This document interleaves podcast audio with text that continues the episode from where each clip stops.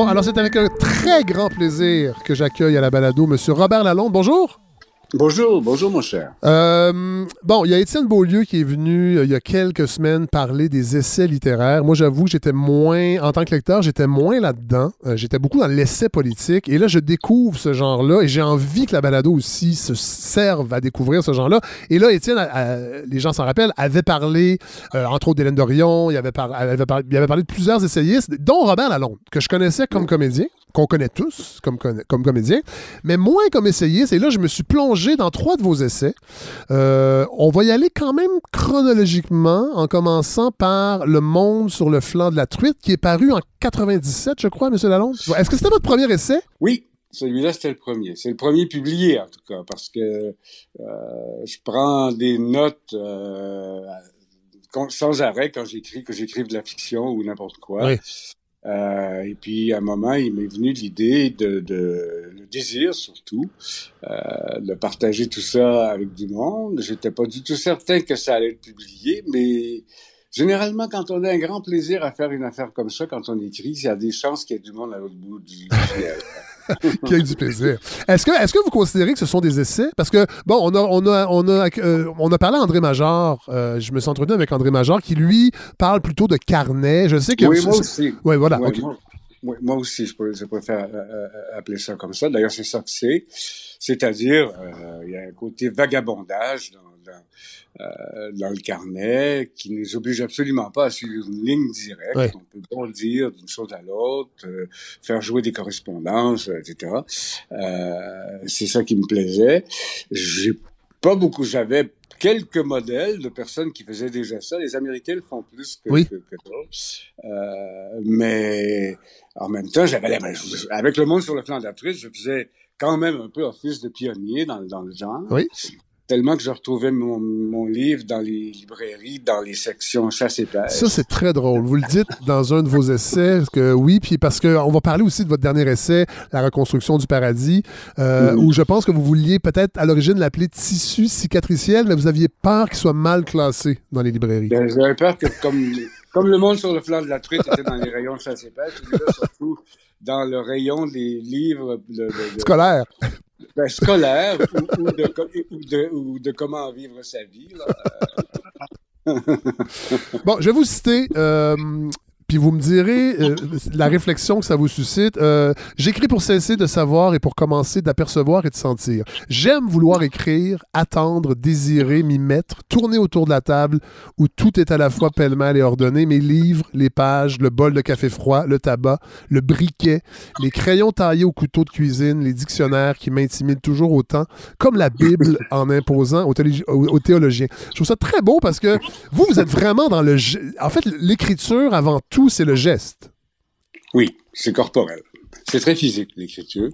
Euh, c'est bizarre parce qu'il y a quelques années, en travaillant sur le monde sur le flanc de la truite, justement, euh, je travaillais avec, euh, à l'époque, on s'en sert plus beaucoup maintenant de ça, mais une petite enregistreuse que j'avais avec moi à côté de ma ben, J'enregistrais certains passages. Ce qu'on appelait un dictaphone.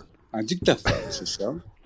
Et ben voilà, une fois, j'ai totalement oublié de peser sur le bouton arrêt. Et ça s'est arrêté au bout d'un certain temps. Puis j'ai fait mon que Et là, j'ai réécouté ça avec, avec stupeur.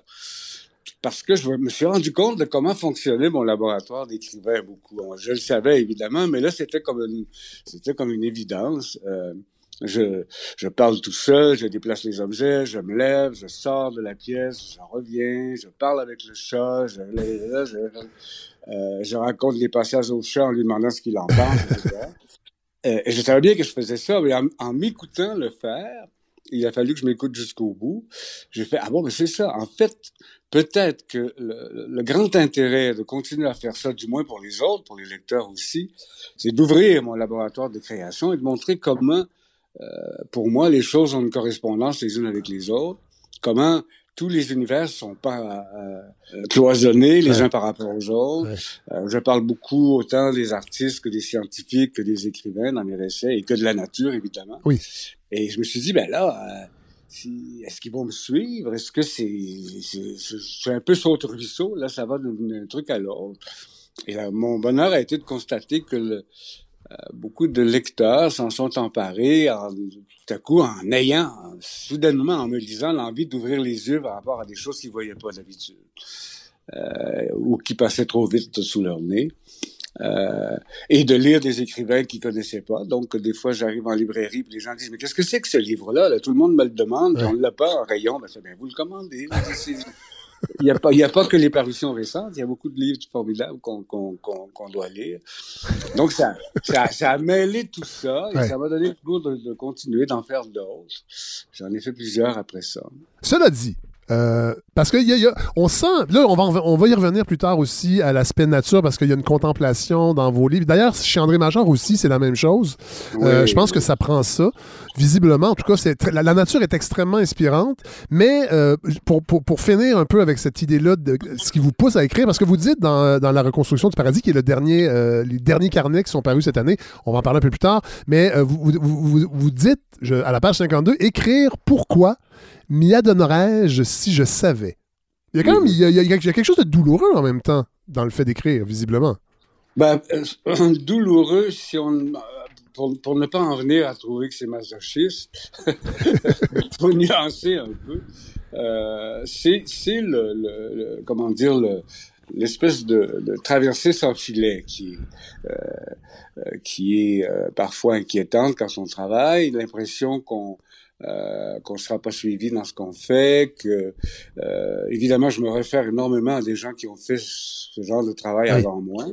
Par exemple, euh, vous, vous, dites, tantôt vous dites c'est beaucoup sur le plan peut-être des anglo-saxons. Qui vous a inspiré? Qui, qui, les lectures qui vous ont amené à vous dire ouais, moi aussi j'ai envie de, de, de, de, de faire des carnets et de les publier?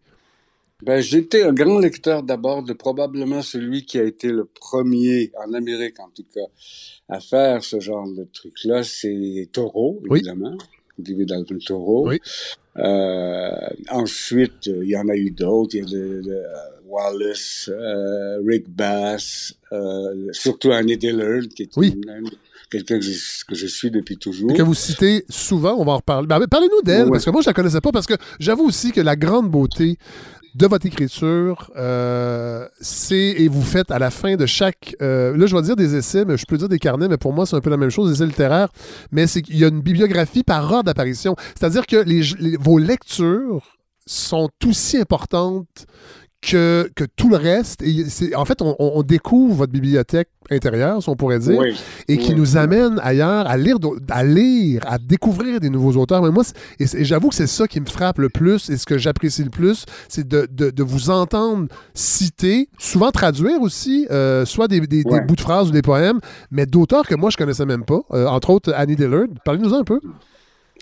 Annie Dillard, je, reviens à, la notion de d'écrire avec d'autres écrivains quand on fait des carnets. Major fait la même chose. Hein. Moi, ça me donne envie de lire un paquet de bouquins quand oui. des bouquins qui sont pas évidents et qui vont passer sous le nez ou que j'ai été trop niaisé pour pas pour pas pour pas attraper. Euh, Dillard est une, euh, je la connais maintenant un peu mieux, bien sûr euh, réussit euh, prodigieusement. Malheureusement, il faut la lire en anglais beaucoup parce que les traductions françaises, moi, sont... J'ai déjà dit à Annie, si tu m'avais attendu pour le traduire, ça aurait mieux marché. C'était un peu compliqué à lire, c'est un peu tordu en français. Mais elle est une des rares qui a réussi à euh, je dirais, son projet, par exemple, dans euh, pèlerinage à Tinker Creek, c'est de s'installer euh, une année complète au bord d'un marais, une petite cabine qu'elle a louée. Et elle s'est dit, je vais partir d'ici quand j'aurai absolument tout vu. Ah oui. Euh, ça, ça ressemble à Taureau, ça. Hein? Oui, c'est ça. Oui. Mais évidemment, il n'y avait rien à voir. Pour les gens qui passent là en voiture à côté de cet étang, il n'y a absolument rien à voir. Mais elle y est restée un an. Elle y est restée un an en ne cessant pas d'apercevoir toutes sortes de choses, de s'intéresser à toutes sortes de choses, de faire des correspondances entre la, la cruauté chez les humains et la, la, dans les temps qui bouffe la cervelle des grenouilles entre euh, ci et ça, euh, nous ramenant tout à fait dans le sentier euh, des fois périlleux ou euh, broussailleux qui nous amène à croire que la nature et nous, on n'a fait qu'un. Oui. Euh,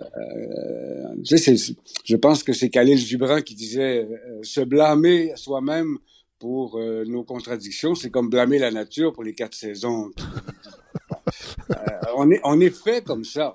on est, moi, je vais pas dans la nature pour aller juste me battre en plein air, comme, comme on en parle habituellement. On, on accorde un sens très écologique aussi à, à l'attention qu'on porte à la nature.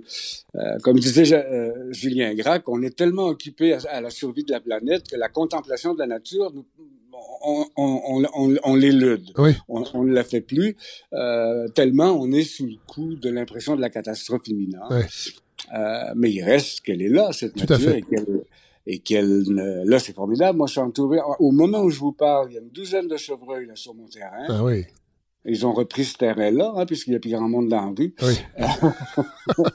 Ils sont en fait redevenus chez eux. Euh, donc, euh, c'est ça. Après ça, bon, j'ai lu genre, euh, un nombre incalculable de ces livres-là, Doris euh, Grumbach, euh, de Rebecca Solnit, qui sont des écrivains formidables. Pas des écrivains euh, de mainstream ou de best-seller, mais des gens qui s'adressent directement, je dirais, au sens, à l'âme et à la pensée du lecteur, qui euh, lui-même, euh, j'en ai des témoignages souvent, disent mon Dieu, j'avais pas vu ça comme ça. D'abord, euh, je, je, je, vis trop vite, j'ai pas les yeux ouverts, euh, bon, etc. Euh, et, et, et c'est pas le but visé parce que je le fais d'abord pour moi. Mais quand je me suis rendu compte que ça faisait ça, j'ai fait bon, ben ça me met en contact beaucoup. J'ai beaucoup le lecteur comme interlocuteur quand je fais ça. Je, je, je, raconte pas une histoire, j'ai pas un chapitre A, B, C, D à suivre. Euh, j'ai l'air de lui dire suivez-moi si vous êtes capable. Je vais passer de ci à ça. Euh, mais notre esprit est fait comme ça. Je me rends compte que le, mon livre est lu page 10, page 200, page 4, page 14, ils reviennent, ils voyagent là-dedans, ils en font un trajet complètement personnel, euh, euh, comme lecteur, euh, comme moi je fais avec ces livres-là. Et moi, ça, ça me plaît beaucoup. Je trouve que c'est euh, un procédé littéraire extrêmement convivial, euh, et, fraternel avec les lecteurs. Est-ce que vous avez l'impression que les gens qui lisent vos romans sont les mêmes qui lisent vos carnets ou il y en a évidemment qui j'imagine qui font les deux, mais il y en a peut-être qui préfèrent les carnets ou d'autres qui préfèrent les romans? Est-ce que, les lecteurs se retrouvent dans tout ce que vous écrivez, à votre avis? Ils ont l'air de me reconnaître partout, en tout cas. Ouais. Mais il y, a plus, il, y a, il y a pas mal de monde qui lisent les carnets et ça a été la grande stupeur pour moi, à un moment donné, de me rendre compte que ça, que ça, que ça, ça, ben, ça plaisait aux gens, qu'ils avaient envie de, de, de, voyager là-dedans. Mon éditeur aussi en a été surpris, je pense. Euh, mais il y en a, oui, y en a, ce sont, pour certains, ce sont les mêmes qui lisent mes romans aussi. Euh, mais les carnets ont pour eux un effet, je dirais, comment dire, euh, c'est comme s'il y avait une, une, correspondance entre moi et le lecteur qui est de l'ordre euh, de se, se bousculer l'un l'autre pour apercevoir les choses, pour se mettre les yeux en face des trous, en quelque part.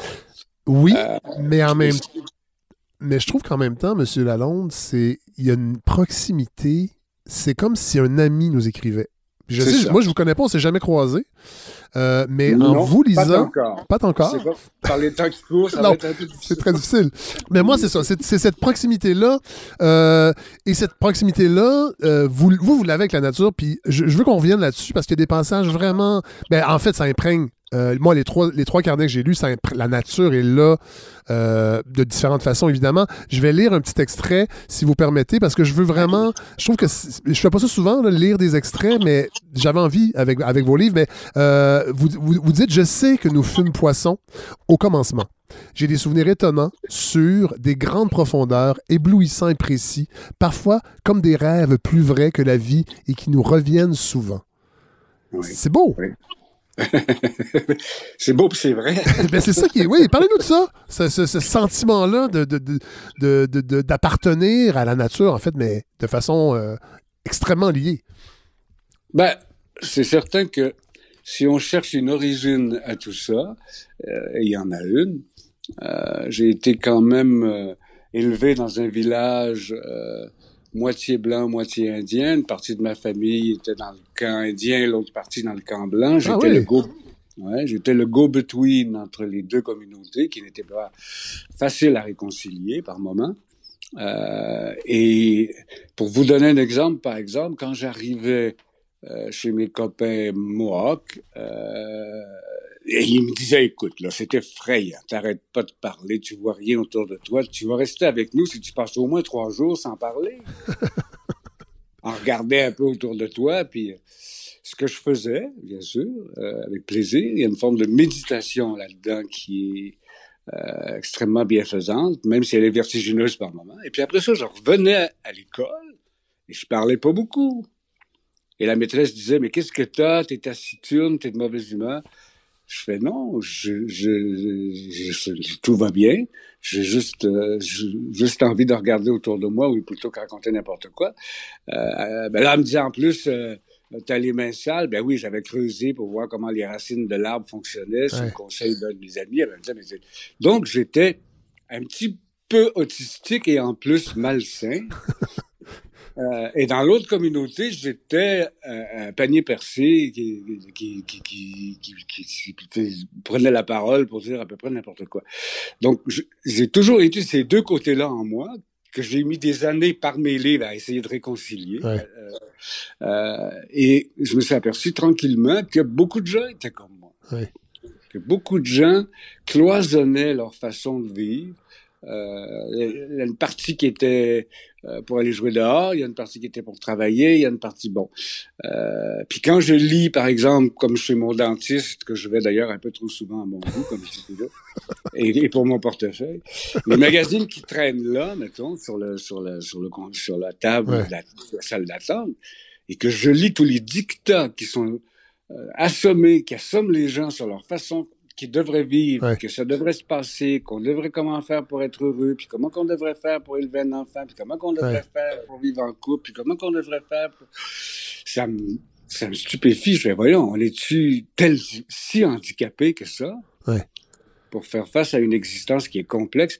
Le problème, c'est qu'on n'admet pas la complexité de la vie et qu'on voudrait simplifier. Hein? C'est comme... Euh, euh, c'est Freud hein, qui disait ça. Qu'est-ce que c'est que la névrose? Ben, c'est l'incapacité d'accepter l'ambiguïté. Oui. Euh, faut qu'une chose soit bonne, mauvaise, belle, pas belle, riche, pauvre, etc. Puis entre les deux, on vient fou.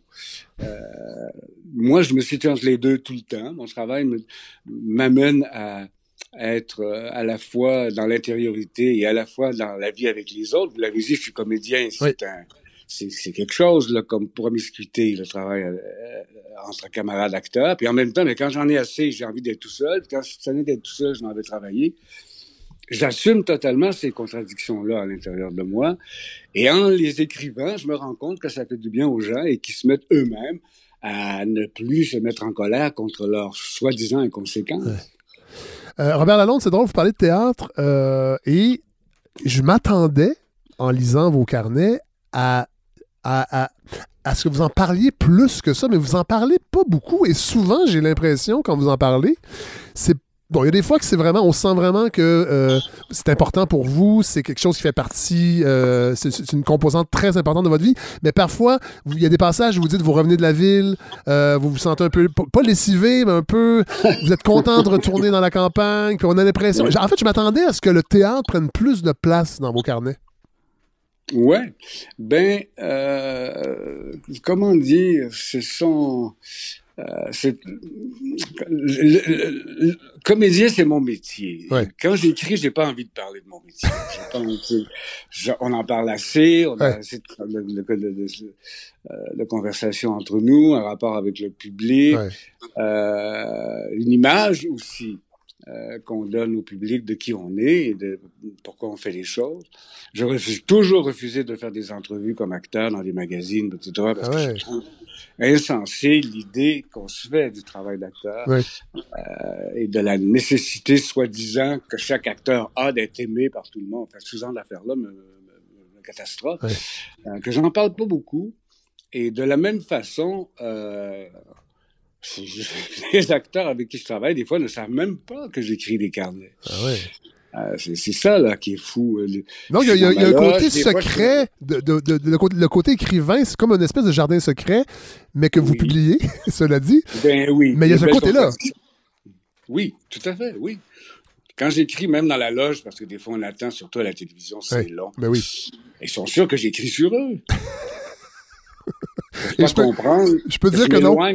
Je, peux dire que non, il n'y a pas de name dropping dans vos, euh, non, pas, dans vos carnets. Il n'y a pas beaucoup de name dropping. Mais c'est donc vous dites. ça, ça signifie absolument pas qu'un ou l'autre euh, des deux métiers, euh, je le préférerais à l'un ou à l'autre. J'aime bien faire les deux, mais euh, la plongée à l'intérieur de moi et des livres, de la nature et de l'écriture, c'est vraiment une partie essentielle de moi que, que, l'autre métier ne sollicite pas du tout.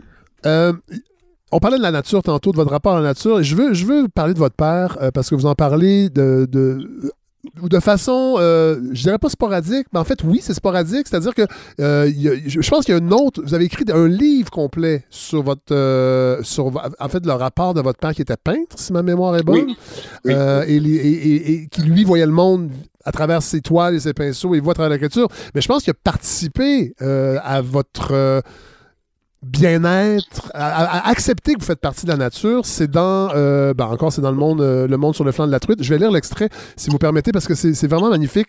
Ce faisant, je rends grâce à mon père, qui m'a montré à ne craindre ni les bouillonnements de mon sang, ni ses accalmies mystérieuses, ni mes surtout vertigineux, ni mes inerties langoureuses. J'ai vite su, compris, admis que j'étais bestial et métaphysique, qu'il y avait plus fort et plus vaste que moi, que mon être était, comme tout ce qui vit sur la terre, fait des multiples entrelacements de fibres mystérieuses. Papa me montrait une plume de perdrix ou un caillou strié d'or et me répétait que, comme les bigarrures de la plume, les strates du caillou, mon corps, mon âme étaient des prolongements, des allongements à la fois l'origine et la suite de la grande forêt, du confinement, des galaxies. C'est tellement beau, Robert Lalonde.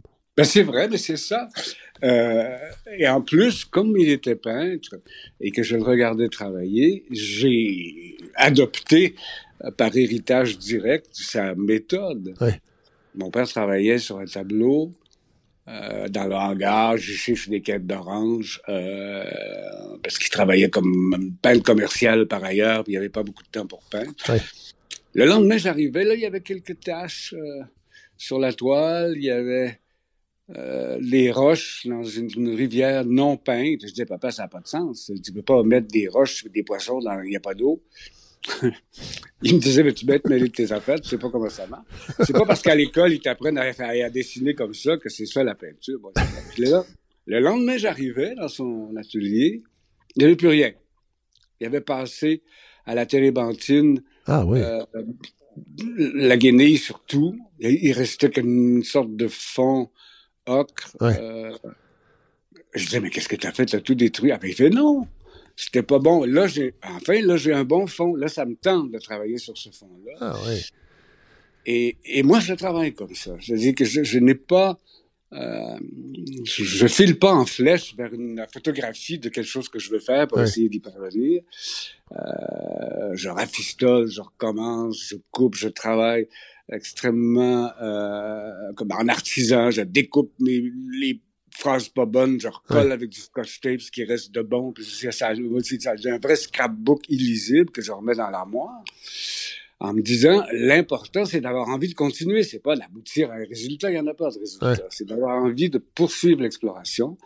Euh, et je connais après ça beaucoup de peintres qui m'inspirent beaucoup par leur façon de travailler en dehors de leur œuvre proprement dite, leur façon de s'y prendre. Et je pense que le gros du travail d'un artiste, c'est de trouver sa façon de faire. On nous apprend tellement, on essaie tellement de nous apprendre comment fabriquer une toile, des livres, une pièce de théâtre, etc. On a tellement de modes d'emploi à suivre. Je donne des ateliers en écriture des fois, puis les gens m'arrivent avec, je sais pas où ils ont pris ça, tous ces modes d'emploi, de comment ils doivent s'y prendre pour travailler, puis ils sont évidemment bloqués et très angoissés par rapport à leur travail. Ils n'ont aucune liberté, aucune aisance il faut la retrouver. C'est pas, elle est pas bonne pour tout le monde, la discipline à moi, mais, mais, à un moment donné, je l'ai trouvée. J'ai accepté euh, l'espèce de saute-ruisseau, vagabond, panier percé que je peux être. Euh, et c'est devenu ma façon de faire. Et, les gens m'y retrouvent aussi. Mais sans ça, euh, j'étais comme plein de jeunes écrivains qui commencent, euh, absolument persuadés qu'il y avait euh, chef-d'œuvre à écrire et que j'en viendrai jamais à bout. D'ailleurs, dans La liberté des savanes, euh, qui est paru en 2017, vous parlez de Ray Bradbury. En fait, là, parce que ça me fait penser, vous venez de parler des, des, des ateliers que vous donnez à des, à des apprentis écrivains et vous dites, euh, vous, vous citez un peu euh, une Bradbury, phrase ouais. ouais, de Bradbury qui dit lui, tous les matins, il saute du lit et pose le pied sur une mine. Et, et c'est lui la mine, en fait. C'est nous. la mine. c'est ça qu'il dit. Qu'est-ce que vous voulez dire? Qu'est-ce que ça veut dire, ça? I am the. Ben, j'aime beaucoup la façon de, de Bradbury de raconter ça. Euh, ce qui veut dire, et ce que je pense que ça veut dire, et ce que ça veut dire pour moi aussi, euh, c'est que euh, on pose le pied sur une mine dans le sens où on a commencé un travail, ça avance pas beaucoup, on a envie de continuer, mais en fait, c'est nous qui avons besoin d'exploser, de faire quelque chose. Ouais. Pas, on peut pas, pas, rien, euh, on modifiera pas les mots, les mots Ouais. sont ce qu'ils sont. Euh, donc, il faut avoir envie d'exploser tout le temps, sinon c'est, il y a rien de plus euh, improductif que la routine dans le travail d'écriture, dans tout le travail, Ouais. je dirais en général, mais donc, euh, à un moment donné, je me souviens d'avoir travaillais avec un jeune, un, avec un écrivain qui était mon mentor un peu à l'époque. Je lui disais, euh, je sais pas, tout ce que je vois, c'est la fin de mon histoire. Mais il dit, écris la fin. Qui te dit qu'il faut commencer par le début? Ah ouais. Comment dire, Ouais. cette espèce de liberté de composition de travail, je l'ai acquise, euh, pas tout seul, avec d'autres mondes, avec Ouais. d'autres écrivains aussi, euh, qui sont du même acabit un peu comme moi, et qui ont le même euh, sentiment de mettre le pied sur une bombe et d'être eux-mêmes la bombe quand Ouais. ils se lèvent du lit, parce qu'il n'y a pas de mode d'emploi, parce qu'il n'y a pas personne qui nous dit où aller, euh, parce que peut-être qu'on s'égare, parce que peut-être qu'on est complaisant, qu'on est narcissique, parce que le Ouais. nombre de jugements qu'on peut porter sur nous-mêmes quand on travaille sont infinis. C'est Ouais. comme si on avait toujours une maîtresse d'école avec une baguette en arrière qui disait, mais c'est pas ça. Ça bloque, ça. Ben, ça bloque. Ça bloque et ça donne souvent les livres qu'on lit aussi. Comme, comme- ça me tombe des mains parce que je fais, ben oui, mais ça, je le sais. Pour qui? Il me prend pour qui, moi, comme lecteur? J'ai pas vécu, je sais pas ces choses-là, je comprends pas, je comprends rien. Euh, euh, Parlons-en de la lecture. Mais Robert Malone, vous, vous m'amenez là-dessus. Parlons-en de la lecture parce que euh, il y a un passage que j'ai beaucoup apprécié. Là, je sais que j'ai l'air d'un. J'ai l'air d'un groupie, là, mais euh, j'invite les gens. j'invite les gens. euh, euh, c'est des livres que j'ai aimés, voulez-vous. Euh, à 13 ans, vous dites à 13 ans, je lis Noces de Camus. Je Ouais. ne comprends rien, mais je me sens inexplicablement sauvé. Je suis pris Ouais. d'un très vague et douloureux espoir, puis euh, douloureux espoir. Et c'est drôle, ça m'a ça ramené à cette époque-là parce que c'est là, moi aussi, tu sais, je lisais avant beaucoup les BD, tout ça, quand j'étais jeune, mais vers 13-14 ans, là, là, on commence les lectures un peu plus sérieuses et il y, a une- il y a une espèce d'appel, y a- y a- on trouve, on comprend en fait vraiment ce que c'est la lecture, même si parfois on comprend pas ce qu'on lit. Et, et- et c'est drôle parce que vous avez mis en mots comment je me sentais à cette époque-là. Puis en plus, après ça, vous dites à 16 ans, vous lisez East of Eden de John Steinbeck, ce que j'ai fait aussi à peu près à la même époque. Ah oui, tu Et c'est une révélation. Oui, oui. Mais parlez-nous un peu Moi, de ça, de, de lire Mais c'est parce Camus. que je de- pense vraiment que, que écrire et co- comme lire, en fait, euh, il y a un malentendu qui vient certainement de l'école, euh, de l'enseignement, de confondre euh, le bon français avec la bonne écriture. Ouais. Euh, j'ai donné des ateliers à des adolescents dans des, dans des écoles secondaires et je favorisais toujours aux grandes dames de la, du professeur le plus mauvais élève Ah oui.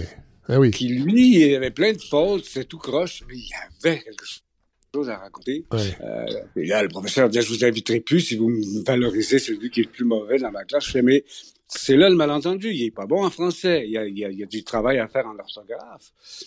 Mais il y a un monde, euh, il y a une vision intérieure qui est très, très costaud de ce garçon de 14 ans-là. Ouais. Euh, et, et, et quand j'ai commencé à, à me rendre compte que moi-même, je ne lisais pas ni n'écrivais pas pour comprendre, ça m'intéresse pas de comprendre. Je pense que je comprends un bon- déjà pas mal de choses.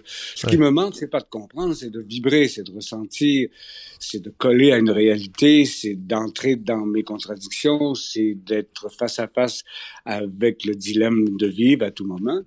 Euh, ceux qui comprennent me- m'emmerdent. Je veux dire, qu'est-ce que qu'est-ce que ça peut bien faire? Mais Camus, quand j'ai euh, su- succombé à son roman, c'est pas parce qu'il m'expliquait quelque chose, c'est parce qu'il me mettait dans l'état de quelqu'un qui est à la fois heureux et menacés et qui essayent d'en parler.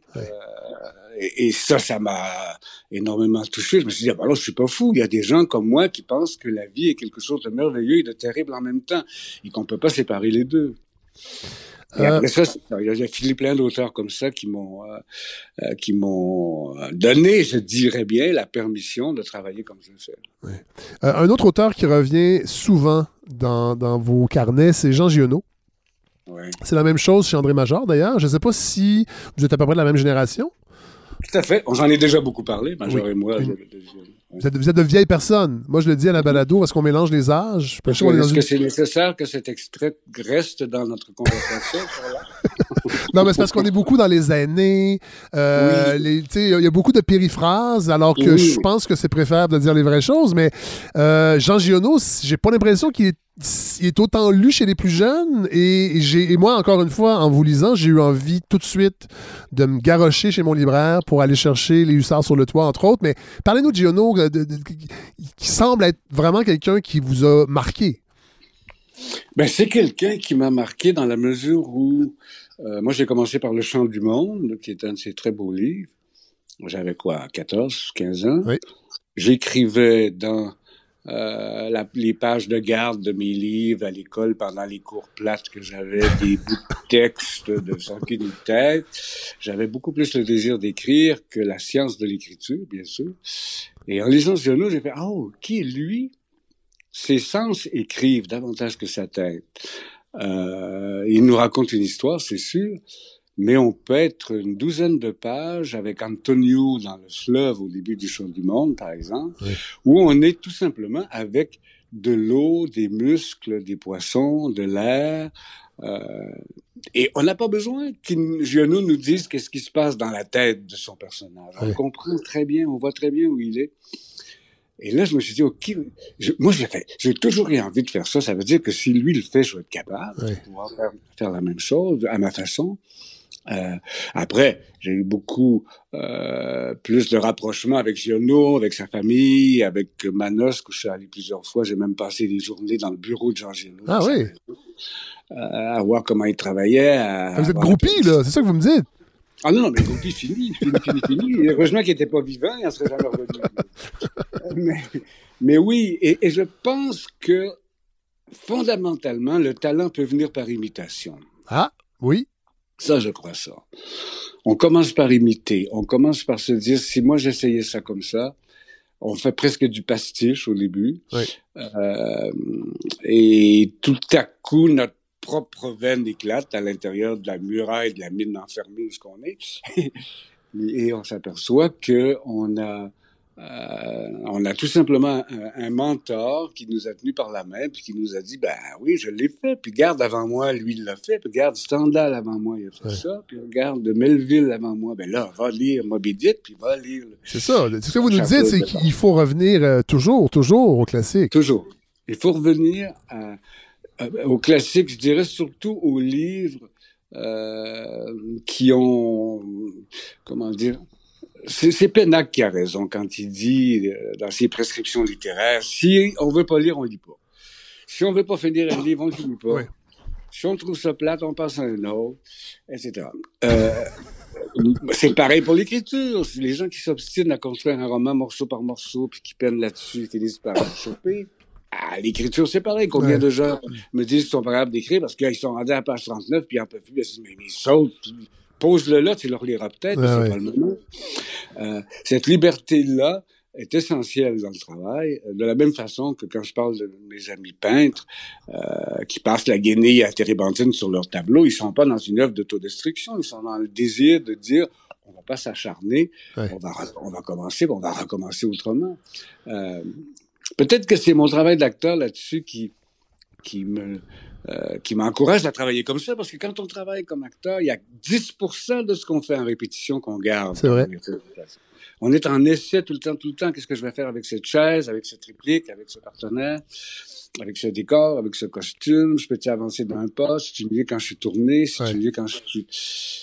Et les gens qui viennent de regarder travailler trouvent que ça a l'air d'un asile de fou, là, de répétition de, de, On se demande ce qu'on fait. On joue pas une pièce, on joue un petit moment, un petit morceau. On joue morceau par morceau, après ça, on assemble ça. l'écriture, pour moi, c'est pareil. J'écris jamais un livre. Ça s'écrit pas un livre. On écrit une phrase à la fois. On verra si ça devient quelque chose. Mais l'idée de vouloir arriver à une fin, de finaliser quelque chose, euh, c'est très présent en ce moment, l'idée de filer d'une flèche puis d'arriver au résultat. Très contre-productif pour le travail de création. Euh, dans La liberté des savanes, qui est paru en 2017, on fait quand même un, petit saut dans le temps là, par rapport au monde sur le, le, le de la truite. Euh, on fait beaucoup de sauts dans le temps. oui. Reste que, bon, il y a encore euh, ce rapport à la nature. On découvre, vous êtes un ornithologue, je pense qu'on peut le dire. Eh oui, oui, tout à fait. Et ça, je trouve que ces passages-là, entre autres, premièrement, il y, a un champ lexical extrêmement développé, euh, en fait, que vous nous partagez sur le monde des oiseaux. Euh, moi, c'est moi, j'habite à Rosemont. J'ai des mangeoires depuis l'été passé. Euh, j'ai toujours aimé les oiseaux, mais jamais par principe, c'est-à-dire que je, je, m'arrêtais pas tant que ça à les écouter parce qu'en ville, il n'y en a pas des tonnes, mais là, j'ai mis des mangeoires, des mangeoires. Et là, ben, on se rend compte qu'il y a des pics mineurs qui viennent, des mésanges. Bon. Et là, de, vous écouter, de vous. Je dis vous écouter, vous voyez, c'est un lapsus parce qu'on vous lit, mais il y a une musicalité là-dedans. Euh, et, et d'ailleurs, vous parlez, je pense que c'est dans le, dans le, le, premier, euh, les premiers carnets que j'ai lus, mais vous parlez du, des, en revenant vers la maison, je, je suis le vol aérodynamique d'une hirondelle, c'est voltige compliqué et sûr, un petit insecte dans son bec, je la vois grimper facilement, puis, puis plonger, elle me rase la tête. Dans le fond, vous expliquez vous n'arriverez jamais à égaler avec la plus belle phrase le, le, ah. vol et l'entrée à 50 km/h d'une hirondelle. La vélocité de l'hirondelle, oui. non, absolument pas, certainement pas. Ni dans mon écriture, ni ailleurs. Dans la... euh, c'est ça mes correspondances que je fais tout le temps entre les choses. Tout à fait. Euh, et, et, et, qui, des fois, euh, euh, me réveille certains lecteurs qui me disent, mon Dieu, je, je faut, je, faut que je regarde les choses autrement. Euh, et, et, et, les oiseaux, euh, c'est mon père, ça aussi. Hein. J'ai passé mon, mon père était chasseur, puis observateur, puis bagueur d'oiseaux pour l'immigration. Ah oui. Euh, j'ai suivi là-dedans euh, énormément.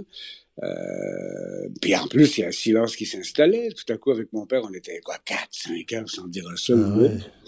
Euh, ce, qui est problématique, ce qui est problématique dans bien des relations père-fils, de ne pas parler pendant 4-5 heures, mais là, dans le cas d'ornithologie, c'est bien. C'est ça que vous me dites? C'est ça que je vous dis, tout à fait. Et c'est ça. Que... Je vous dis pas que par moment j'aurais pas aimé ça, que ce que j'avais à dire.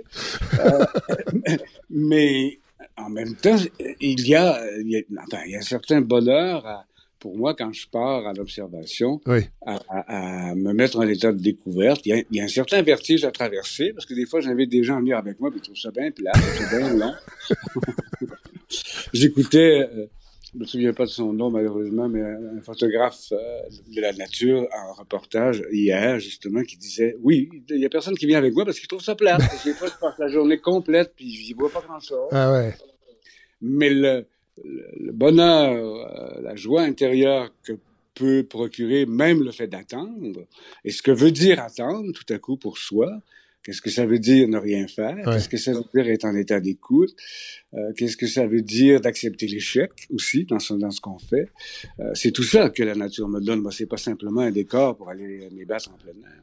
C'est un peu bouddhiste tout ça. Parce que moi, j'ai remarqué dans certaines de vos réflexions, pour avoir médité, euh, là, j'ai pris une petite pause, mais je devrais m'y remettre. Mais pendant plusieurs années, euh, c'est cette idée d'observer de, ce qui se passe, d'être attentif, euh, de lâcher prise aussi d'une certaine façon. Pas, de, pas, je ne le dis pas de façon cliché, mais de laisser les choses se dérouler. Glisser, ouais, c'est voilà. ça. c'est un peu la même chose. C'est un peu la même chose. Sauf que c'est là où euh, le fait d'écrire entre en ligne de compte. Si je suis pas en mode de carnet ou d'écriture, si j'ai pas mon carnet de notes pendant que je fais de l'observation, si j'ai pas recours à l'écriture dans ces moments-là, j'arrive pas à voir aussi bien. Euh, je, ah comme beaucoup de monde, je m'impatiente. Euh, je trouve qu'il fait fret. Euh, puis, je trouve que c'est injuste que le renard apparaisse pas alors que je l'attends, etc. Mais si j'écris, je n'écris pas des, des, des, chapitres complets quand, quand, quand ah j'ai mon carnet dans ma poche, mais je prends toutes sortes de notes. Où je sais très bien comment je vais me retrouver là-dedans quand je vais être à ma table de travail. Et quand je ne suis pas en mode comme ça, je suis comme tout le monde, j'ai pas beaucoup d'attention. Euh, je, suis, je suis sur moi-même, puis je suis préoccupé par mes affaires, et puis tous ces trucs-là prennent une importance monumentale pour rien. Comme les rêves, hein, quand les rêves décident qu'on a, que notre destinée va, va mal, ça, ça va tout croche. Euh, euh, L'écriture me permet de, de, de, de, me tenir en éveil par rapport à ça. Je, je l'écris dans quelques carnets. Si je l'écrivais pas, euh, je ne verrais rien. Oui. Non, c'est tout à fait. Euh, on parle de votre rapport à la nature. Autre chose qui m'a beaucoup plu dans, dans vos carnets, c'est la découverte, et il y en a plusieurs comme ça, d'écrivains scientifiques. Euh, je pense à Paul Provencher, entre autres, Barry Lopez, je crois, qui est aussi mm-hmm. scientifique et écrivain. Ben, je dis écrivain, ce sont des scientifiques qui, qui ont ce talent d'écriture. Si, si, ce sont les écrivains. voilà. Yves Dubuc. C'est un, biologiste euh, au départ, mais c'est un très grand écrivain. Euh, et qui sait.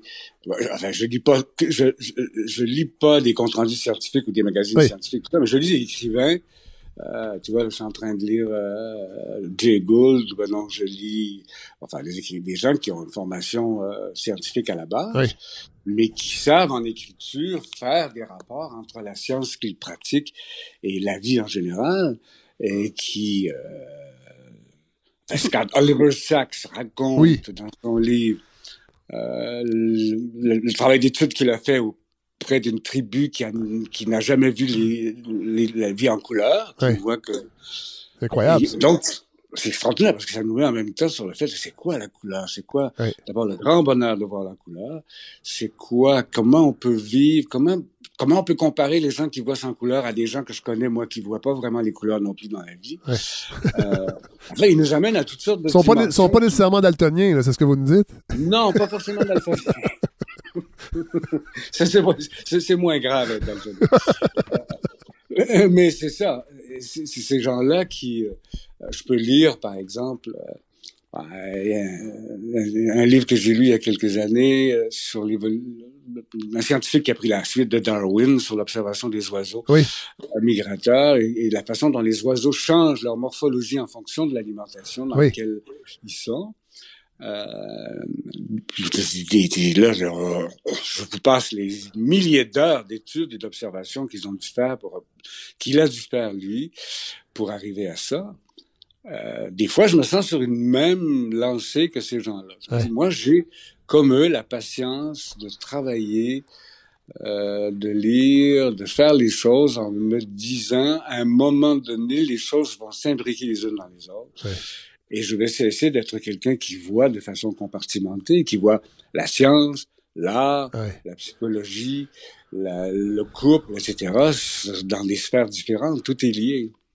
Et forcément, ces gens-là, parce que moi, ce que j'ai aimé, entre autres, c'est que vous parlez de, de sans faire de chauvinisme, mais vous parlez de, de, de scientifiques écrivain québécois, entre autres Paul Provencher, où vous, euh, vous, vous, vous, relatez, en fait, vous, vous, vous le citez, qui nous décrit la ponte d'une menthe religieuse. Et vraiment, ça m'a donné le goût d'aller lire tout ce qu'a fait Paul Provencher. Euh, ah, bah, euh, vous ne perdriez pas votre temps. Ben non, Yves Dubuc également. Le frère Marie-Victorin, il faut quand même le dire. Le, le, le, la, la flore laurentienne, oui, c'est un traité scientifique, mais c'est de la littérature.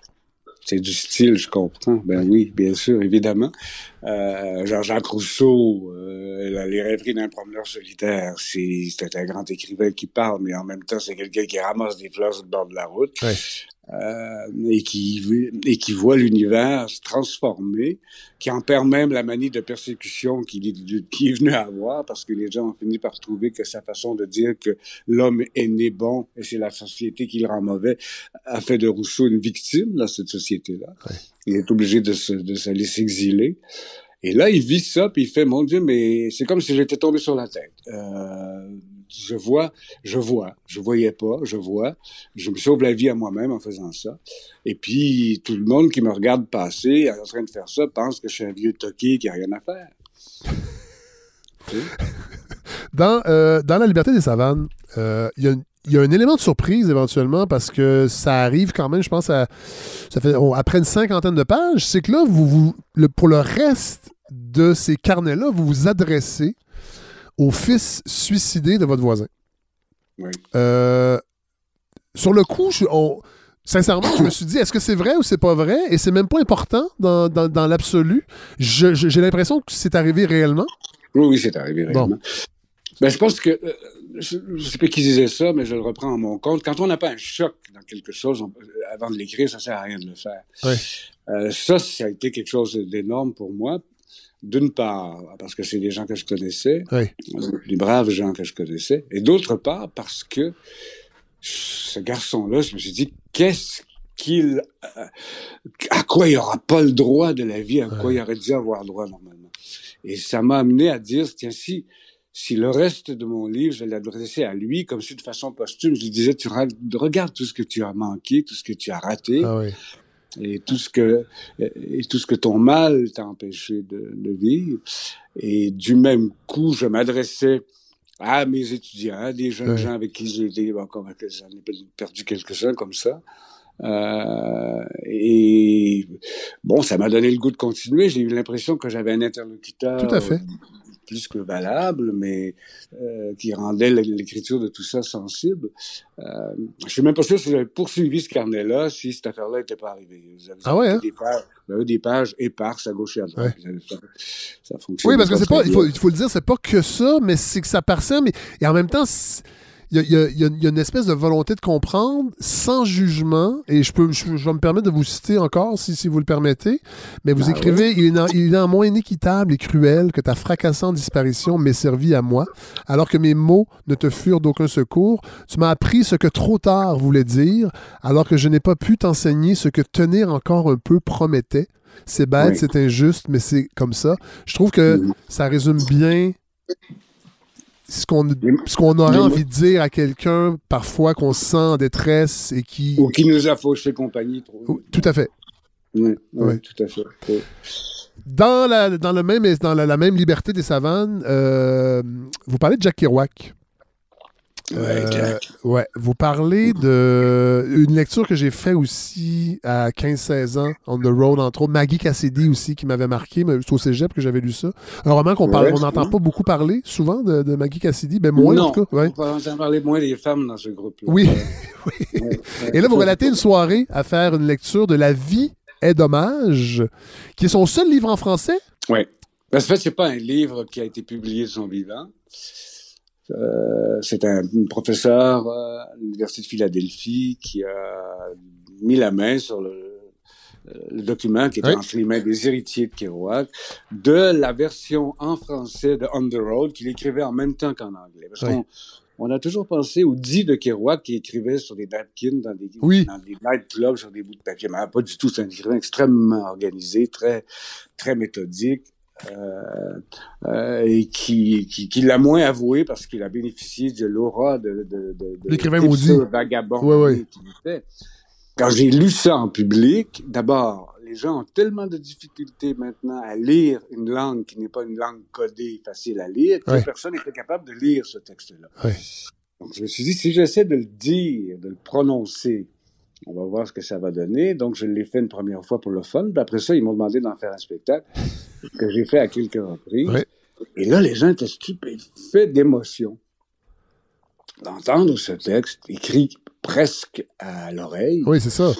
Euh, Kitschmise est écrit on- Quand il, quand il trouvait pas le mot, il l'écrivait comme ça.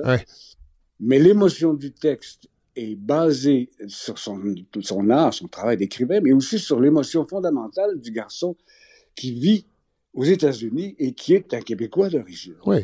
Et qui en est, il- en est conscient. Parce que, qui en est très conscient, C'est et ça, qui est très conscient qu'il écrit en anglais, même qui traduit en anglais. Ouais. Euh, euh, parce qu'il y a des gens qui disent qu'il était très bizarre d'anglais, d'anglais qu'il écrivait. Évidemment, il écrivait en anglais euh, une façon de penser en, Ouais. en, en québécois euh, qui, qui, qui, qui était éton- qui rend ce style-là parfaitement étonnant et magnifique, mais qui déconcertait tout le monde. Euh, et dans ce passage-là, on apprend que Kerouac est un grand lecteur de Marcel Proust, Marcel Proust, de Louis-Ferdinand Céline. Céline. Oui. Ah, oui, bien sûr. Puis qu'il écrivait à Céline en très bon français. Sa façon d'écrire euh, à l'oreille euh, euh, est une façon de retrouver son, son, son, son enfance, son passé, etc. Mais c'est une entreprise littéraire. Il pouvait très bien écrire en français, très bien. Ouais. Ça ne l'intéressait pas d'écrire en bon français. Il, admirait Proust et Céline, mais lui, c'est pas ça qu'il voulait faire. Euh, et vous dites, et vous dites euh, c'est parce que ce passage-là, je trouvais qu'il y avait un écho formidable avec ce qui se passe présentement dans certains débats qui animent euh, certains cercles dans l'actualité. Mais vous dites la langue codée, formatée, jugulée d'aujourd'hui se risque rarement hors des sentiers battus, n'autorise presque jamais la belle et sans doute dangereuse échappée vers ce que Jack appelle the electrical togetherness of actual eternity, le concile électrique de l'éternité d'aujourd'hui. Ce qui fait qu'on est saisi de vertige devant le franc contraire de notre pauvre et triste langue de bois. Ratatiner le langage ne nous conduit pas davantage de communion, mais nous fait sombrer corps et bien dans le piège de la vision commune. Et là, vous savez, j'avais envie de vous entendre avec tous ces débats sur euh, la, la, langue épicène, euh, les mots un peu plus prononcés, tout ça. Je ne sais pas qu'est-ce que ça résonne chez quelqu'un comme vous. Euh, quand je lis un passage comme ça, j'avais l'impression qu'il y avait une espèce de, de, de, réaction à, un certain, à certains débats, en fait, qui ah ben semblent stériles. Il y en a, c'est pas, c'est pas mon, c'est pas ma, c'est pas mon travail d'embarquer dans, dans la. Mais je, vous donne juste un exemple. On m'a donné il y a quelques années le prix de la Société Saint-Jean-Baptiste pour mon travail. Donc, j'ai eu droit à une série, une cérémonie d'une soirée où il y a beaucoup de discours. C'est plate pour mourir. Et tout le monde discourait sur la française, sur la langue française, sur et au milieu de la cérémonie, moi, je me demandais bien ce que j'allais dire. Je devais parler en dernier. Je ouais. que c'était plat. Et là, au milieu de la cérémonie, il y a un gars qui a, un gars qui, ont fait un tirage. Il y a un gars qui a gagné des dictionnaires, puis il est venu sur la scène. C'est la seule personne de toute la veillée qu'on avait envie d'écouter. Ah ouais. Il était à plein d'endroits incorrects sur le plan du français, mais je me dis, quelle, quelle langue, quelle émotion, quelle, comment, c'est la seule personne, et pourtant il est, il est, il, est pas bête de bouc par rapport à la grand-mère, mais qu'on a envie de rester avec lui pour l'entendre. Euh, moi, je viens d'une famille de conteux chez nous, je veux dire. Euh, je pense qu'on confond beaucoup trop l'écriture avec la dictée pivot, euh, avec le bon français. donc, à la fin, j'ai souligné ça, j'ai dit ça aux gens, finalement c'est bien beau. Moi, ça m'inquiète pas beaucoup, le bon et le mauvais parler français, c'est pas mon affaire. Mais la seule personne qui avait été intéressante ce soir, c'est vraiment quelqu'un qui avait son franc-parler. Vraiment, ils n'ont vraiment pas aimé ça. Mais, mais c'est ça. le débat nous amène en ce moment. J'écoutais récemment, euh, ça fait longtemps que je n'avais pas vu, un des films de Pierre Perrault tourné dans les années 60, où on entend parler les gens de l'île aux Oui. Et je trouve qu'on n'a pas gagné, on a perdu au niveau du langage par rapport à cette époque-là. Oui c'est incroyable comment les images sortent, comment le langage est fluide, comment les images sont personnelles. C'est dans la, pour la suite du monde. Pour la suite du monde. Quand tu parles de la Lune, entre autres, euh, avec son voisin, là, Harvey. Euh, extraordinaire. Ah oui, vraiment. Euh, et, là, des fois, j'ai fait ça l'année passée pour le fun, dans un café. Je lisais les articles du journal, le, devoir, à aller à prendre mon café, puis je comprenais rien. l'article finit à la limite, si vous voyez ce que je veux dire, en quelque part, c'est pas évident, Qu'est-ce que c'est que ce langage-là? Donc, j'ai pris un crayon rouge, puis j'ai corrigé, arrangé le texte du devoir pendant, je me suis amusé beaucoup, autant qu'à être en colère, aussi bien amusé, je me suis amusé à faire ça, puis je l'ai posté à, à la direction. Ah ouais. vous une réponse? Ben, oui, oui, il m'a appelé en me disant Tu te penses drôle? Ben, j'ai dit Écoute, je suis au moins, je pense que je suis au moins drôle. Mais il y a quelque chose que j'essaie de vous dire, là, c'est quoi cette langue de bois? C'est quoi ce journalisme-là? Comment ça se fait que, je, que moi qui suis illettré, je ne suis pas certain de comprendre ce qui est écrit? Euh, que c'est plate à lire? Il dit, Robert, c'est ça le nouveau journalisme. on n'y peut rien. Je fais, ben oui, ben c'est ça. On baisse tous les bras. Et quand on entend quelqu'un qui parle avec son franc-parler, on a l'impression que c'est quelqu'un qui sort d'une taverne, qui a trop pris un coup, puis qui délire. C'est fou, hein, c'est complètement fou. Alors que la langue, l'écriture, c'est d'abord un langage. C'est d'abord le sien, le langage de la personne qui écrit. Oui. Bon, là, on va. Euh, j'ai envie qu'on parle. Euh, ben, en fait, je suis rendu là.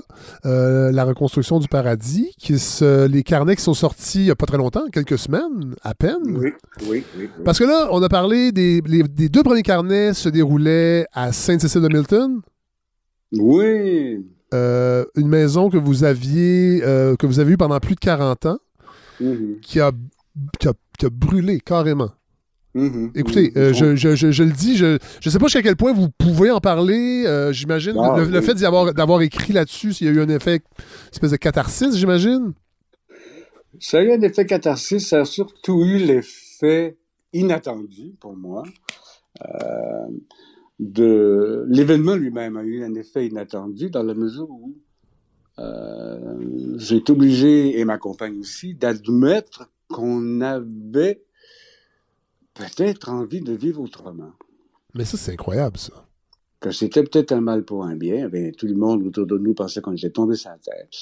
Euh, parce qu'on a perdu tout, puis qu'il y avait beaucoup d'attachement, à part le nôtre, à cette maison-là, de plein de gens qui venaient, qui étaient là. Enfin, euh, la maison était toujours bourrée de monde. Euh, on a ramassé des éclopés en cours de route aussi là-bas. donc, ils ont eu presque un deuil plus fort que le nôtre. Mais nous, on s'est dit, notre temps est fait ici, ça commence à être dur, il commence à avoir beaucoup d'homomotorus, puis de pollution dans le voisinage, il commence, on avait beaucoup d'irritants.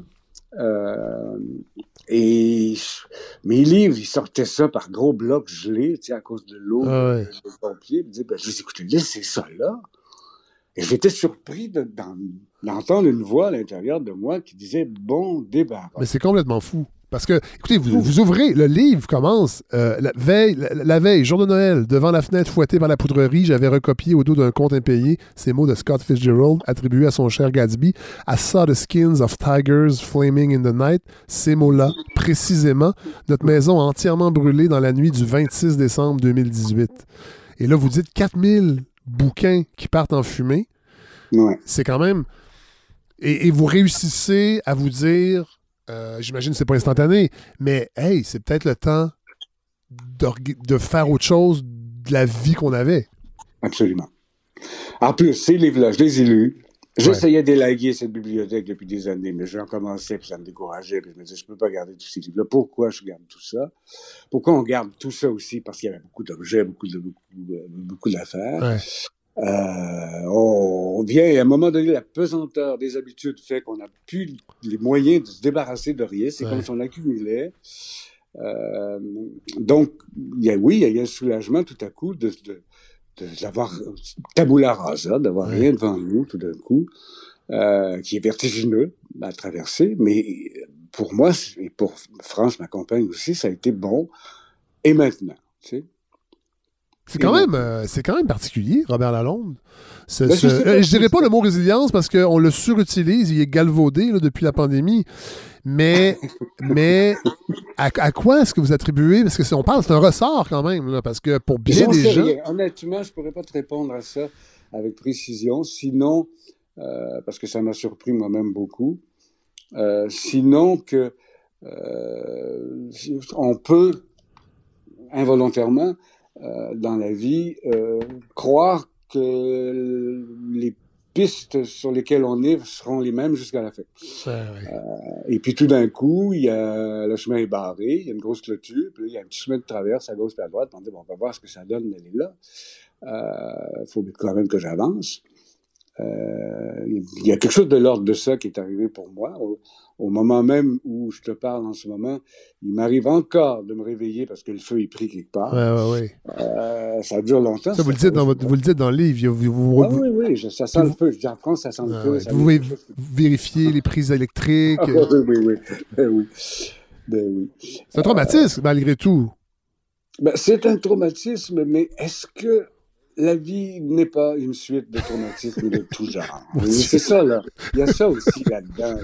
Tu sais, quand Gabriel Roy euh, écrit la, détresse et l'enchantement, et qu'elle l'écrit en disant, ben là, je, veux mettre les choses au clair. Les gens pensent que moi, je suis parti du Manitoba et que je suis allé faire ma vie, ben, suis passé par la France, puis je en Angleterre, puis j'ai écrit des livres, puis que ma trajectoire est, est tracée. Ma vie n'est qu'une suite d'accidents et de problèmes. C'est comment on fait avec, qu'est-ce qu'on fait avec ça? Euh, je sais pas, moi j'écoute euh, en ce moment beaucoup de gens se plaignent, certains avec raison, d'autres moins, à mon point de vue, parce qu'ils. oui. mais comment qu'est-ce qu'on fait avec ça? Qu'est-ce que je fais avec ça? Je dis, qu'est-ce qu'est-ce qu'on fait avec la guerre? Qu'est-ce qu'on fait avec euh, mes parents, en fait avec la tuberculose? Qu'est-ce qu'on fait? Qu'est-ce qu'on fait? On fait rien? On, on, on, on, le traverse et puis on essaye d'espérer qu'on va vivre mieux puis autrement après. D'ailleurs, on, on, fait un petit, un petit crochet pour, pour parler de la pandémie, mais dans La liberté des savanes, vous avouez que euh, y, a une espèce de, je sais pas si on peut dire grégarité, mais vous vous ennuyez du, contact avec les autres, vous avez besoin des autres. Et dans la reconstruction du paradis, on sent une évolution parce que vous dites, je me sens presque mal d'être bien tout seul pendant la pandémie. de ne pas souffrir. Ouais. pas souffrir du confinement. Euh, oui, c'est vrai. Euh, je ne dirais pas que la présence des autres, surtout des proches de ma famille, non, non. c'est clair. Euh, non, on, vous devine, là, quelqu'un avec une table entourée d'amis constamment. oui, ça, j'ai beaucoup, beaucoup, de chums sur ma table, ça, c'est clair. mais c'est surtout que, comment dire, c'est comme il y a comme une, une, espèce de joie étonnante, en tout cas pour moi, euh, à l'âge que j'ai, de 73 ans, j'en aurai 74 dans quelques mois, euh, de, de, découvrir que... Je vous donne un autre exemple. J'ai un ami qui s'appelle Jean-Didier Vincent, qui est un autre biologiste écrivain, oui. spécialiste de la chimie du cerveau. Il écrit un livre qui s'appelle La chair du diable, où il raconte son expérience de, de, de médecin avec le travail sur le cerveau humain, puis qui fait, là, il y a un petit problème de conception de ce que c'est que ce qu'on appelle la sagesse ou la sérénité. J'ai bien peur que la sagesse ou la sérénité soit une conception, une vue de l'esprit qui fait euh, abstraction de la réalité, à savoir qu'en général, c'est parce que les cellules du cerveau sont en train de, les neurones sont en train de s'assécher. Le cerveau, il est contradictoire. Il y a un lobe gauche, un lobe droit. S'il n'y a pas une électricité batailleuse entre les deux, la vie s'arrête. Ouais. fonctionne plus. Et on a du mal avec ça, mais c'est ça, vivre. Vous voyez ce monsieur qui se berce sur sa galerie, vous êtes c'est non chanceux, il est serein, il a l'air apaisé. Il n'est pas apaisé, il est à moitié mort. Il a, il, a, il a, baissé les bras. Il a, bon, je dis pas que la sagesse n'existe pas, mais la conception qu'on a du désir de s'apaiser, de se tranquilliser, etc., est mortel. Euh, comme, comme la passion qu'on a pour le confort aussi. Euh, c'est absurde. Il n'y a rien, surtout pas dans le travail d'un artiste qui est confortable. Le confort est vraiment pas une affaire qu'il faut viser si on a envie de faire ça. Euh, mais on peut composer avec, on peut découvrir plein de choses, on peut se, se rapprocher à la fois des animaux et de d'autres êtres, et d'autres en admettant la tragédie en même temps que le bonheur de vivre. C'est faisable. Dans la reconstruction du paradis, euh, il y a également une présence très forte de Walt Whitman.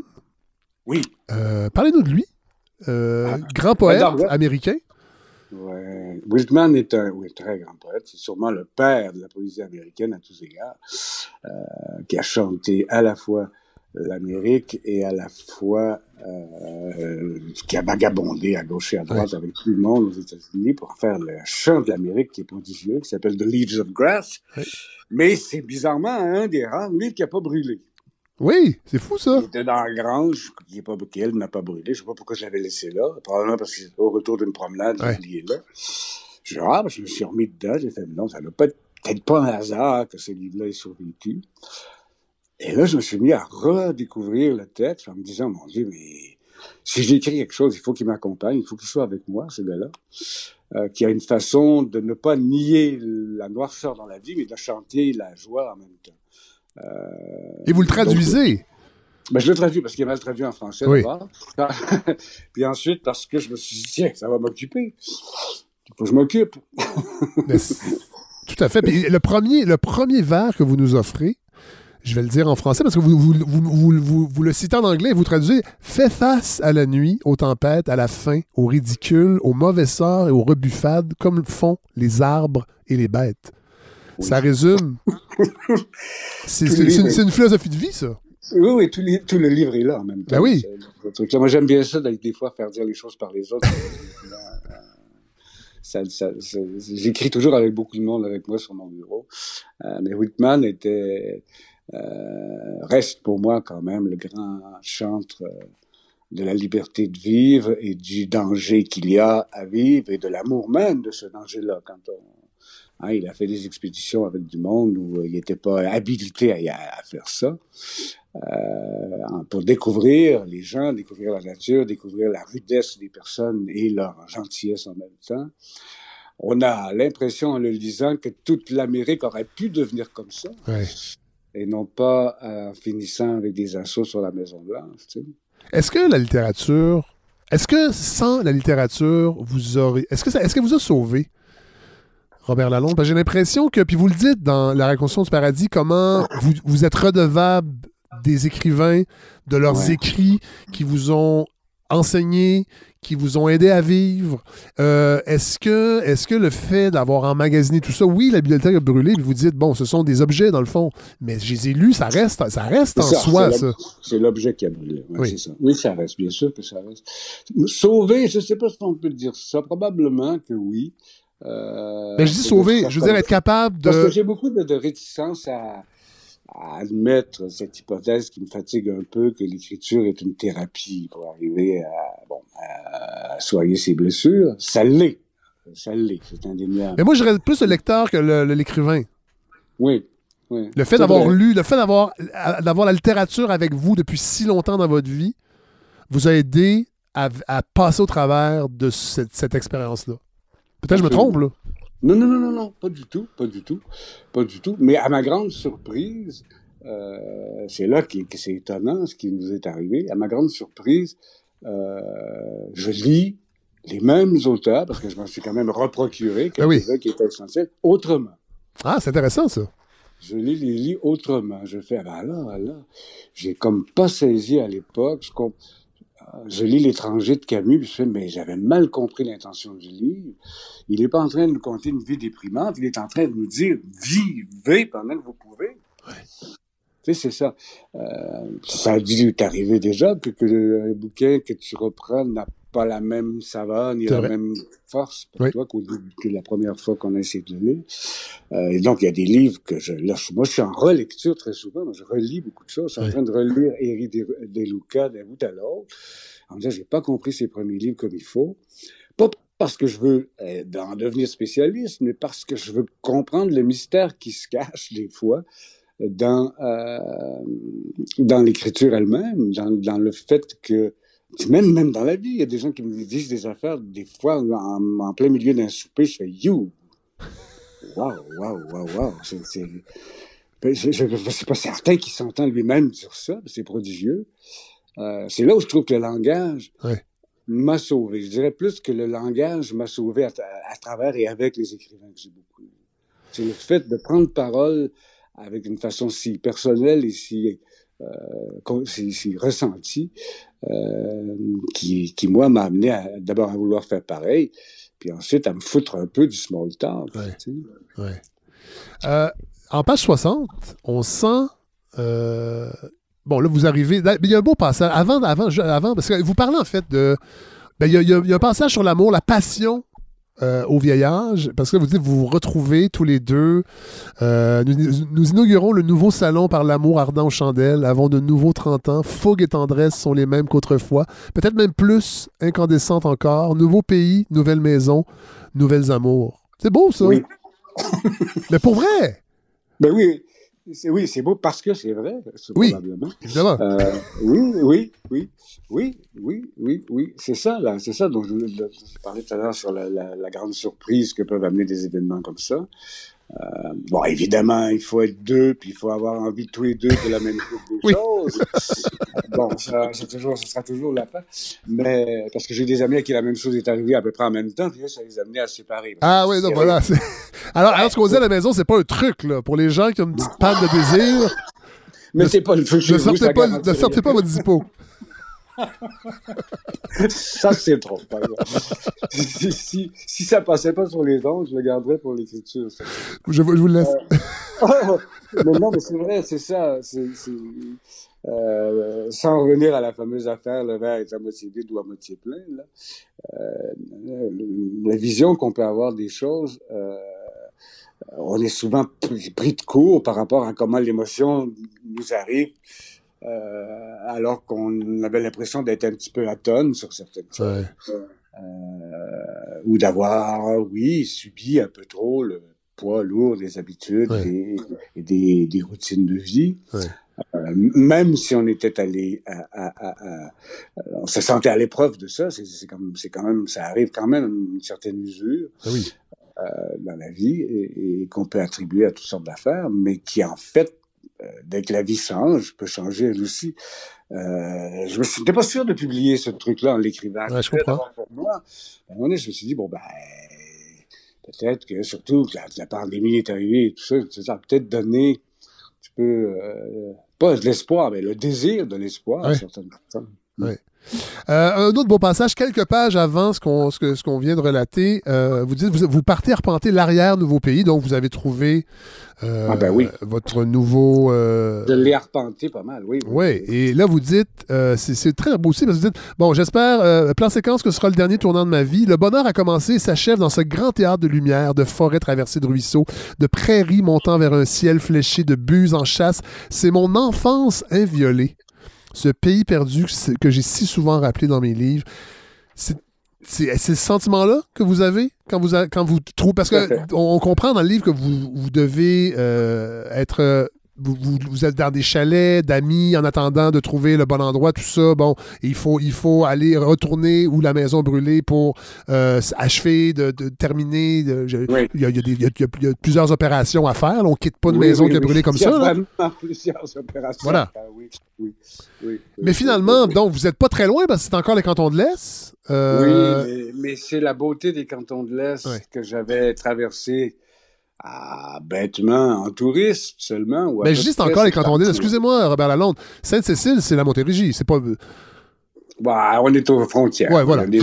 J'habite à Granby, c'est pour ça qu'on passait souvent à Sainte-Cécile de Milton. Euh, et là vous, là, vous êtes. Est-ce qu'on peut le dire? Oui, bah, de toute façon, vous l'écrivez à la fin. Ah on est vous êtes à North-Athlée? Oui, oui. Et là, vous trouvez, là, vous vous arpentez votre nouveau, votre nouvel arrière-pays et retrouvez, dans le fond, vous vous, vous sentez à la bonne place. Je me sens à la bonne place. Je me sens une place que j'avais peut-être même bêtement renoncé à connaître. Euh, parce que, comme tout le monde, pas plus fin que les autres, euh, je suis les sentiers balisés. Euh, je, suivais les sentiers balisés, lorsque c'est plus, plus le cas. Je, suis, je suis sur les chemins de terre plus que d'autres choses, là, dans les promenades. Est-ce que c'est le le, pur phénomène de, de, la résurrection après l'incendie qui m'a amené à revoir les choses de cette façon-là. Je ne sais pas, j'imagine que oui. Euh, J'essaie de l'expliquer dans le livre, tout en disant dans le livre aussi que j'arrive pas à l'expliquer. Mais, mais euh, c'est comme, euh, comment dire, il y a un côté très préservé ça, c'est la façon anglo-saxonne aussi qui, qui, est très à l'origine de ce village et de ses alentours. Très préservé, très anti-pollution, très anti-publicité, très ah anti-organisation euh, du territoire, très... Donc on traverse continuellement des boisés, des champs, des rives euh, qui peuvent nous faire croire qu'on est au commencement du monde. Il n'y a rien d'autre que, cette nature-là. Plus, en tout cas, que j'ai jamais connu ailleurs. Et que peut-être, j'imaginais même plus voir un jour, parce que le discours est si fort qu'on s'en va vers la catastrophe qu'on a l'impression qu'il n'y a plus de lieu comme ça. C'est pas vrai. Euh, il y en a. Euh, et moi, je, suis dans un endroit comme ça en ce moment. On n'arrête pas l'un et l'autre de se pincer sur ce qu'on voit. Là, j'allais faire des balades tout à l'heure avec le chien euh, dans des endroits où tu n'entends absolument rien que la neige. Et tout ce que tu entends, c'est la neige qui tombe. Euh, et puis quelques craquements d'arbres. Et puis tu regardes la lumière qui traverse le bois de pin. Il n'y a rien autour que ça. Et toi? Euh, enfin, bref, j'essaie dans le livre de témoigner un peu de ça, mais c'est, comme pour moi si j'étais, oui, le beau paradis n'est pas utilisé en vain, comme si je revenais à ce que c'était dans mon enfance quand je découvrais l'univers autour de moi. Bon, je vais terminer euh, avec une des dernières phrases ou presque, mais qui, que je trouve magnifique et qui, et qui résume ben, ce que vous avez vécu, mais qui, devient un enseignement que vous partagez. En tout cas, moi, je l'ai pris comme ça. J'en ai fini avec les vaines espérances, comme avec les regrets pervers. Bienheureux incendie qui m'a redonné l'inutile et indispensable passion de me laisser vivre. Exact. On peut pas, on peut pas, de, on peut pas avoir plus belle. C'est une leçon, en fait. Je, je- je le dis. Je le dis pas de façon que vous nous, appre- vous nous dites comment vivre, mais moi, je Oui, trouve qu'il y a quelque chose de philosophique là-dedans, Robert Lalonde. J'espère bien que non. Euh, non, je pense qu'on peut, on ne peut transmettre que si on témoigne de quelque chose qu'on très senti, qu'on vit. Euh, c'est j'ai- une grande partie de ma vie qui est liée à la transmission, parce que j'ai enseigné pendant des années, etc. Euh, je ne veux pas lâcher prise, malgré ce qu'on peut appeler l'écart des générations dans notre société qui s'agrandit fois, euh, démesurément. Ouais. Je fréquente beaucoup de jeunes gens et je les secoue et ils me secouent. Et je suis en correspondance avec eux euh, en ce moment intense. Euh, on n'a pas besoin de se voir hein, pour se comprendre. tout. Euh, donc, c'est important pour moi de pas de donner des leçons en mais d'ouvrir des portes à des gens qui, comme je l'ai été plus jeune, ont l'impression que la, la porte est cadenassée à, Ouais. à triple tour. Ouais. Mais Robert Lalonde, merci infiniment de- du temps Ouais, que vous nous avez accordé. Merci de, de nous offrir. J'espère qu'il n'arrivera pas la même chose que quand j'ai déjà fait ça, une longue entrevue comme ça, pour qu'on m'appelle le lendemain pour dire le ruban est cassé. Ah non, mais la- beauté, Robert Lalonde, il n'y a plus de ruban. hein. Moi, j'utilise pas Mais ça. c'est une carte SD euh, et ça roule depuis tantôt. euh, et, euh, c'est indestructible. Oh, à peu près. Euh, ça, je dirais pas ça. Pas, pas- pas- pas à ce point-là, mais quand même. Euh, mais merci. Euh, on va mettre évidemment toutes les références de vos trois carnets. Euh, et on va dire, évidemment, on va demander aux gens d'aller plus loin, de lire vos romans. Mais je veux qu'on. En tout cas, moi, je trouve que une- le, le carnet est une excellente porte d'entrée pour découvrir la richesse euh, d'un écrivain. Oui, puis je, suis- je suis content qu'on ait passé un bon moment sur ça, parce que d'habitude, on passe quelques minutes sur Tout à le fait. carnet. Là, euh, vraiment, Oui. euh, Plus qu'une heure. Plus qu'une heure, c'est c'est un privilège. c'est formidable. Je t'en remercie beaucoup. Je vous remercie, Robert Lalonde. Ça, c'est moi qui te remercie. Ça fait vraiment plaisir. Au revoir. Salut.